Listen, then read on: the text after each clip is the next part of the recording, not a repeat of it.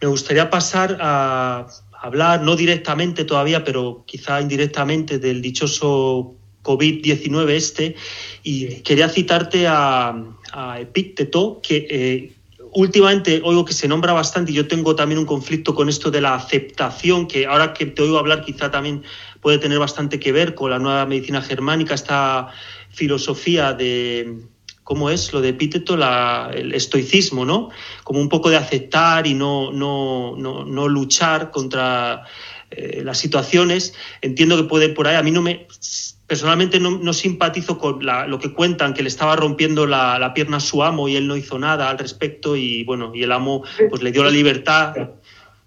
No sé si es una alegoría, pero es bueno. Es como que yo te diga, si viene alguien y te golpea, ponle otra mejilla.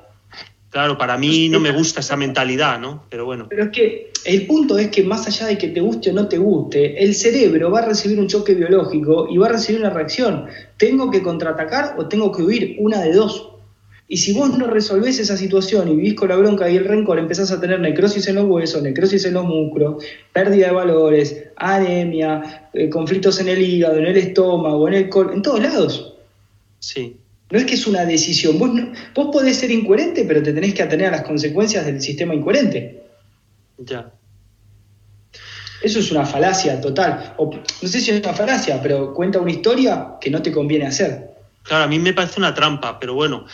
Es porque, claro, todas estas trampas te las pueden presentar como algo positivo para ti, ¿no? El, el aceptar y tal, para no sufrir, pero bueno.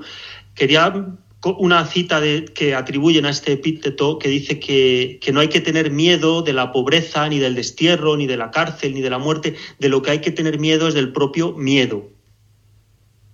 Tal cual, tal cual. Y aparte, el miedo es necesario, pero cuando lo necesitas, no mantener el miedo. Si a vos te aparece un león, sí, obviamente, activa el miedo y dispará.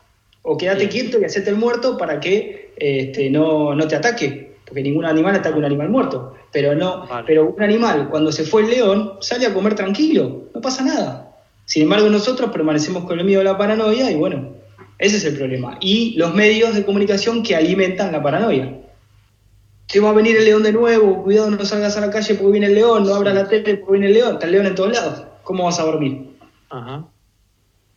Mira, pues justo tenía escrito aquí un párrafo y quería, eso es lo que acabas de, explicar. Creo que yo, por lo que voy entendiendo, es muy complicado el mundo de la mentira y cómo intentan confundirte. Y bueno, estoy viendo, hay, hay un autor que se llama Alfonso López Quintás que habla de manipulación por medio del lenguaje y él diferencia, él dice que es muy importante la, diferencia entre miedo y angustia. Nos dice que el miedo es un temor ante algo concreto, que pues, si te, te, ataca de una manera abierta y que si es concreto tú puedes hacerle frente, tomar medidas, este sería el león del que hablas, y que en cambio la angustia es producida por algo que me amenaza por todas partes de manera envolvente sin ofrecer rostro.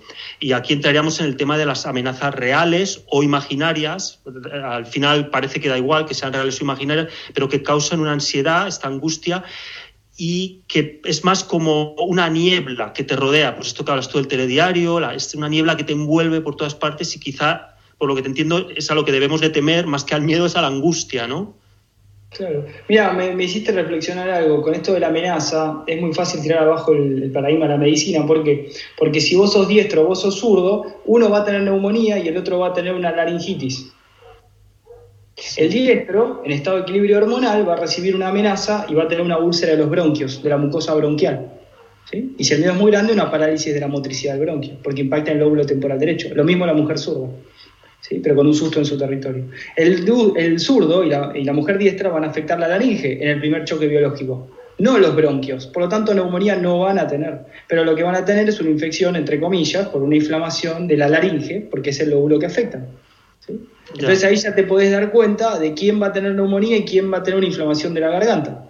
Ahora, fiebre pueden tener los dos. ¿Por qué? Y porque el miedo a la muerte está. Y van a activar los pulmones y van a activar los órganos endodérmicos, que son los únicos que en fase de reparación, con muchas recaídas, generan fiebre, con unas bacterias que vienen a trabajar a reparar los órganos. Ya. Vamos a ver, yo te creo, o bueno, no, no me hace falta creerte, yo, yo, sé que lo que estás diciendo es... Esto no lo pruebo. Sí, sí, sí, sí, es lo que quiero. Preguntarte sobre, por lo que yo llevo estudiado, eh, por ejemplo, no sé, con el tema de la glucosa, hay muchos estudios que demuestran que es un veneno, pero eh, estuve leyendo un autor, no tengo aquí ahora el nombre, el famoso este de, de Pura, Blanca y Mortal, y él no sé si lo has leído, él explica lo dificilísimo que es, aunque algo sea totalmente evidente, hacer un estudio puede ser epidemiológico, un estudio, eh, pues no sé, hay muchos, hay varios tipos, pero es tan complicado que tendrías que encerrar a, 500 personas, eh, aislarlas, someterlas a esto que me estás diciendo, pues a este tipo de conflicto, luego después de 15 años verlo. Entonces, como que yo pienso que es verdad lo que estás diciendo, pero para demostrarlo, así como científicamente, es tan fácil que alguien que no, que no le apetezca hacer el esfuerzo de comprobarlo, te lo pueden tirar por tierra, porque hay tantos otros factores que entran en, juego en, una vida, en la vida de una persona, ¿cómo puedo? Porque no, entiendo que no hay siempre un solo conflicto, que está habiendo varios conflictos, combinaciones, más la alimentación de la persona, más, no sé, es que hay tantas, tantos factores, ¿no? Que, que, tiene que ser complicado, ¿no? La vida en sí mismo es un conflicto. Ya. La maduración es ir superando etapas. Pero esto es que esto no es demostrar a nadie, no se puede demostrar. A ver, este sistema de la nueva medicina germánica, esta ciencia, jamás, pero jamás puede ser confirmado por este modelo globalista, capitalista, eh, como quieras llamarlo. No se puede. ¿Por qué? Porque si vos confirmás esto, vos le podés hacer un juicio al Estado porque no le aumentó por la inflación, porque me está generando un cáncer de hígado por la inflación, porque me está generando una gastroenteritis por eh, no... Eh, por no, por robarte la plata, porque jamás, jamás podría, porque esto implica un replanteo de la humanidad, no del sistema de salud, de la humanidad, a nivel político, a nivel económico, a nivel social, eh, a nivel sociológico, todo, todo, todo, todo, todo. Por eso jamás podría salir a la luz en una verificación científica. Al doctor Hammer, te cuento lo que ocurrió. En la Universidad de Tübingen, él presentó su tesis postdoctoral con la nueva medicina en el 81 y lo tuvieron durante 5 o 6 años investigándola y no se la querían demostrar, no se la querían tomar. Después de 5 años lo llamaron y le dijeron, doctor, hemos verificado y puesto a prueba su tesis, funciona en el 100% de los casos y lo pusieron entre la espada y la pared porque le dijeron, ¿qué quiere hacer? ¿Quiere que difundamos esto con los medios de comunicación? Llamamos a la radio, llamamos a la tele y salimos usted. ¿Y quién para el pánico en todos los hospitales? Se va a morir más gente, según lo que usted dice, con esta noticia que con el silencio. Entonces, ¿qué le propusieron? El doctor Hammer dijo, no, sí, es verdad, se va a morir más de la mitad de las personas que están en los hospitales. Entonces, ¿qué le propusieron? Bueno, forme mil médicos. Lo formó en Francia, ¿Dónde están? No sé. Yo conozco tres que quedaron nada más. De mil. Los cuales los tres están requisados en distintos países, exiliados de sus países, de Francia principalmente. Entonces, si esto fue oficial, está la tesis postdoctoral esperando la verificación en la Universidad de Tübingen. Se presentó ante, el Comité de Salud de Alemania el doctor Hammer y le dijo, yo no vengo a poner en prueba o a recitar su Biblia de la medicina, que por cierto me la recité durante muchos años, sino a demostrar que se equivocaron. Aquí tienen las pruebas. Él no hablaba de filosofía, él lo demostró. Por eso esto es, obviamente jamás se va a poder oficializar un sistema de tal calaña, lo único que puedes hacer es ponerlo a prueba vos, investigar. ¿Te funciona? Úsalo. Si lo querés compartir a alguien, espera que te lo pida o que busque una salida. Si no, vas a generar conflicto. No se puede. El juego está tan bien hecho, la jugada que hicieron es tan buena, que si vos te salís un poco de lo que puede avanzar el peón, te comen. Ya. Sí, yo tengo la sensación. Sí, perdona. Nos hicieron creer que somos peones, ¿no? Pero bueno, eso es otra cosa, otra historia.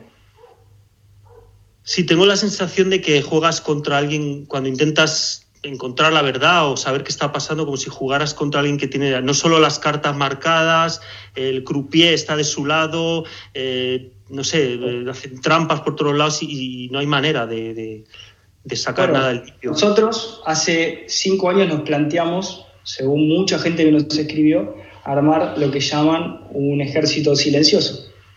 Entonces hoy en Argentina y en España tenés varios médicos en hospitales que están formados con nueva medicina germánica. Entonces vos por ahí vas al médico y le pedís la pastilla y el médico te dice, no, mire por ahí, ¿por qué no, no le pasó esto? ¿No investigó? Y le dice, sí, sí, es verdad, me pasó esto. Bueno, ¿por qué en vez de tomar la pastilla no se fija por acá? Venga la semana que viene, quédese tranquila que no pasa nada. Y si el médico le dice quédese tranquila, se queda tranquila la señora. Ya. Es un cambio, es un inicio. No sabemos dónde va a terminar todo. Lo que sabemos es que seguimos formando, seguimos capacitando. Y acá estamos, tratando de avanzar y de compartir con aquel que nos busca. Hacia el final te preguntaré sobre esto de los avances o el futuro de, esta escuela, hacia dónde va. Quería ahora preguntarte sobre el concepto de la sugestión, porque ando pues, con esto del hipnotismo un poco fascinado, como parece que que no sé cómo lo enfocar, ya te he oído decir algo en, esta conversación que estamos teniendo, pero lo que sí que veo es que la oficialidad parece que lo usa como comodín. Por ejemplo, eh, cuando, no sé, a alguien se le aparece la Virgen, pues dicen, desde una mentalidad cartesiana, puedes decir, se lo ha imaginado, o, o, que fue simplemente su gestión, o si mil personas ven a la Virgen o lo que sea, o un platillo volante, pueden decir, si no les encaja con la ciencia oficialista, pueden decir, fue su gestión colectiva y ya está, listo, solucionado pero eh, también yo puedo decirte a ti, mira, estás comiendo un limón y empiezas a salivar, no hay limón, pero tu cuerpo reacciona como si lo hubiera. Otra cosa es que yo no voy a negar la existencia de los limones, que eso es otro tema, ¿no? Que también existen los limones. Yo veo, por ejemplo, que mediante una hipnosis parece que se puede que hay quien lo explica como pura sugestión, se puede hacer que te duela la cabeza o que no te duela, pueden hacer que te cures, pueden operarte con bisturí sin que sientas dolor, o al contrario, puedo causarte mucho dolor mental, físico. Eh, esto es una realidad. Cuando vos mirás una película dramática, cuando vos mirás una película dramática y te pones a llorar o te reís o te enojas, ya está. Ahí está la eso es hipnosis. No hay más. mi pregunta es... Perdón, perdón, ¿eh? Vos no, te podés enojar y no tener una adaptación orgánica, porque siempre es a los tres niveles, siempre. Siempre, vos te enojás y tenés una lesión, como mínimo, no sé si sos diestro, una vesícula biliar, los conductos pancreáticos, curvatura menor del estómago, en el relé del cerebro y encima te enojas. Con el rencor. Ahora, te voy a hacer una pregunta a ese respecto. Pero con este tema del COVID-19, si yo se me ocurriera afirmar que eh, yo no, no niego que haya una parte física o química en el asunto, que luego te comentaré esto, pero si yo puedo si afirmo que hay mucho de sugestión, la gente se me echa encima, me acusan eh, en plan emocional, me pueden hasta meter en la cárcel. Eh, y no es científico, pregunto yo, pensar también que si hay sugestión para una cosa, ¿por qué no la puede haber para la otra? Porque esto es tan inaceptable para la mayoría de la gente. 100% de acuerdo con vos. Esto es una psicosis general, es una pérdida de territorio, es una invasión, es una amenaza, son miedos, sustos, todo junto. Son múltiples choques. Por eso, esta vez, no solamente va a aparecer brotes de sarampión, como lo anunciamos hace más de cinco meses, que ya aparecieron, sino que van a aparecer nuevamente la supuesta hepatitis, que nuevamente va a aparecer distintos choques biológicos en la piel, en el estómago, en el intestino. Están generando cáncer de todos los colores para todos. Eso es lo que están haciendo. Esta es el arma biológica de verdad.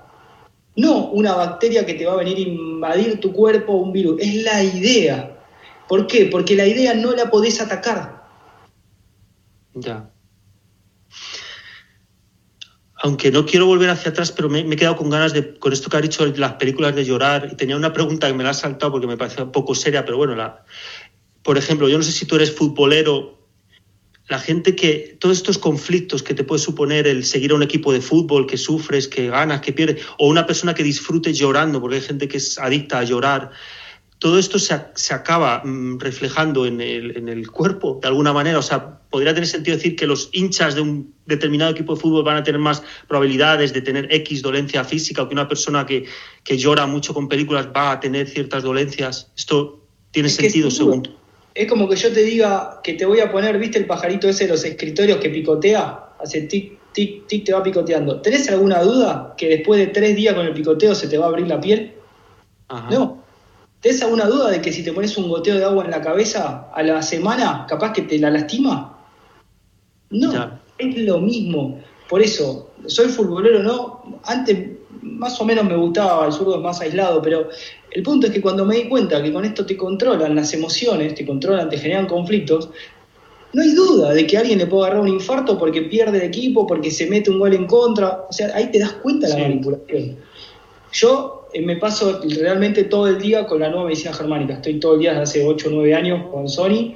Eh, ahora dedico mi tiempo a mi familia, a la nueva medicina, a hacer distintas herramientas como este, acompañamientos de un proceso, ¿sí? tanto entrenamiento, me gusta hacer mucho yoga, me gusta meditar, me gusta hacer reiki, son herramientas, una buena alimentación, pero no quiere decir que si tengo un choque biológico no tengo que ir y resolverlo porque hago yoga, reiki o meditación.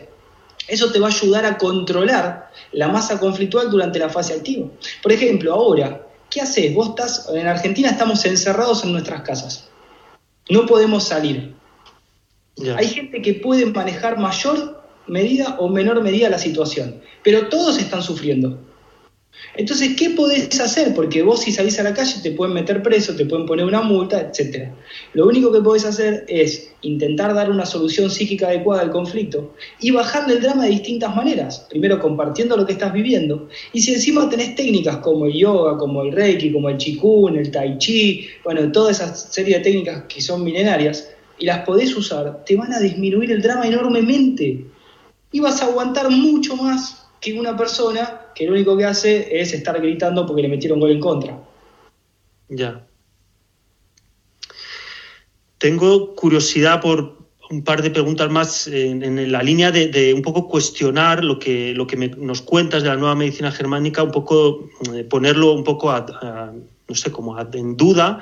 Y quería contarte algo que he oído, eh, creo que lo dijo Jodorowsky, que decía, me parece bonita la, analogía, que si tú tienes a, tu hijo andando por el borde de un precipicio, no deberías decirle o gritarle, no te caigas, porque le vas a poner más nervioso, le vas a transmitir miedo, inseguridad. En cambio, deberías de decirle, mantén el equilibrio y le das confianza, seguridad, pensar en positivo. A mí todo esto me cuadra y me parece el mensaje correcto y científicamente es riguroso, es lo que es. Ahora bien, te planteo un escenario diferente, donde este tipo de consejo pues no sería el más adecuado. Si hay una persona externa que, por ejemplo, tiene un megáfono gritándole al oído a tu hijo, peligro, peligro, le está mm, mm, gritando con señales, con imágenes, cuidado, y además tiene la intención no solo de ponerle nervioso, sino de ofreciéndole la mano, le va a empujar. Yo pregunto si no sería mejor en ese caso decirle, mira hijo, estate tranquilo, mantén el equilibrio, pero no olvides nunca que esa persona que está ahí no quiere ayudarte, además te está quedando por nervioso y si se te ocurre darle la mano, te va a empujar. No sé si me he explicado todo lo que, con esta analogía, no sé si sirve, lo que yo estoy viendo ahora, que está ocurriendo. Y que puede ser, sí. Yo hablaría siempre con la verdad, porque la mentira te genera conflictos yo diría siempre la verdad. Y si vos decís, cuidado, te podés caer, no es verdad lo que estás diciendo. Que después se haga verdad es otra cosa, pero no tiene sentido hablar de algo que no es verdad. Ya. Vos podés hablar de lo que sabés, de lo que está pasando. Qué bien que lo estás haciendo. Pero si vos le decís, cuidado, te vas a caer, y bueno, ya está el susto como mínimo. Y el susto va a generar una incoherencia, y la incoherencia una parálisis motriz y viene el accidente. Ya. Vale, pues mira, te lo pregunto en vez de con metáfora directamente. Yo con esto del COVID-19 te planteo, te planteo un escenario que ya creo que ya sé un poco, por lo que me estás contando, un escenario multifactor, ¿no? donde entrarían en juego varios factores, no solo uno, entre ellos el miedo, el pánico, la psicosis, pero además eh, mezclado con químicos, metales pesados, venenos, toxinas que estamos ingiriendo de forma consciente e inconsciente y aparte radiaciones emitidas con el 5G. O sea, entiendo que el miedo es desencadenante, pero de alguna manera, si yo no creo que, la, que una radiación del 5G no me hace nada, ¿tú piensas que no me hace nada? No, yo no lo sé eso. Yo eso no lo sé y no te lo puedo decir. Cuando empiece a observar y no tenga otra justificación, voy a teorizar y lo voy a poner a prueba. Pero el punto es, todas las invasiones van de alguna manera llenando un vaso. Van llenando un vaso. Invasión química, invasión electromagnética, invasión mediática, invasión de esto. Hasta que un día por más de que no te haga colapsar el 5G, el 5G por ahí te des la gota que rebalsa el vaso. Por eso yo te decía, el cuerpo es más fuerte de lo que creemos, pero la fatiga también existe. Entonces, si vos, si vos estás en un lugar donde, donde están tirando tiros y metés la cabeza, bueno, no le eches la culpa, correte.